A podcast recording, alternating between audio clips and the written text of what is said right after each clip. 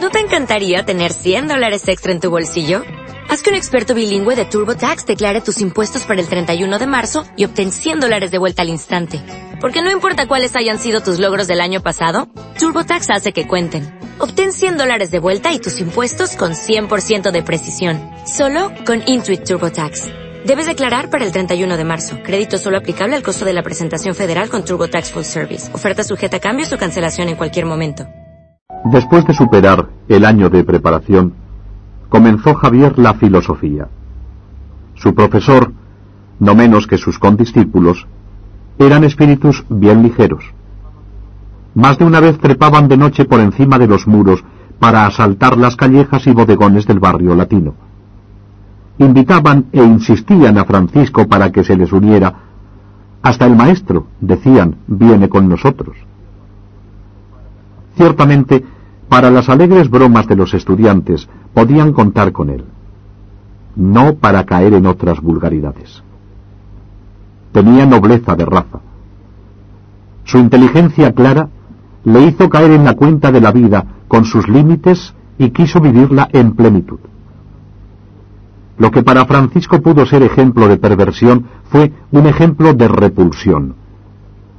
Como él mismo contaría más tarde, vio en el rostro de su maestro y camaradas unas llagas repugnantes, huellas de sus vicios, y esto le hizo coger gran temor.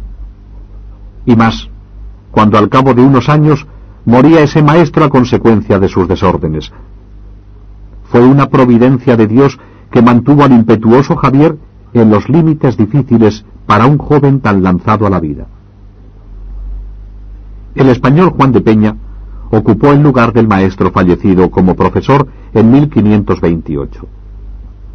El ejemplo de su vida pura y virtuosa fue la salvación para Javier durante tan peligrosos años. Era Javier un alma fogosa, apasionada, pero con tal lucidez y clarividencia de las cosas que le hacía ser un hombre sereno y controlado. Sabe ser galante, cortejador. Pero cuando llega el caso, sé en mi voluntad poner todo el peso y el poder con que se aploma y se agarra en mis breñas de Navarra mi castillo de Javier.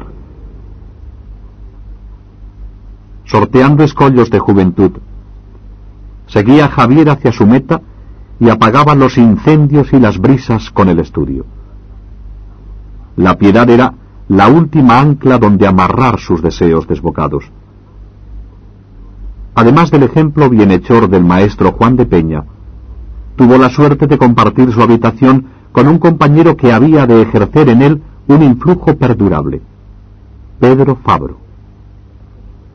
Era de mediana estatura, de presencia varonil y hermosa, cabello y barba de color rubio claro, piadoso, un carácter abierto cuyo natural modesto, suave, amistoso y bueno, ejercía en todos los que trataban con él una atracción maravillosa.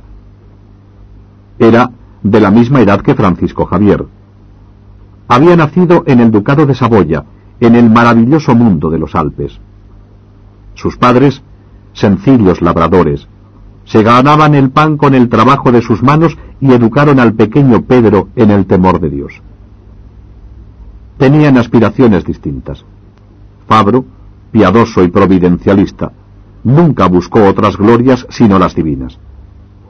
Javier, con otros deseos, está ávido de triunfos humanos. Entre el callado y tranquilo hijo de los labriegos de los Alpes saboyanos y el hijo del doctor Juan de Jaso, de tan distinguida condición, se tendió pronto un lazo de íntima amistad y la figura de Fabro derramó luz de cielo sobre el alma agitada y combatiente de Francisco. Fue como una estrella luminosa en la noche de un mar tempestuoso.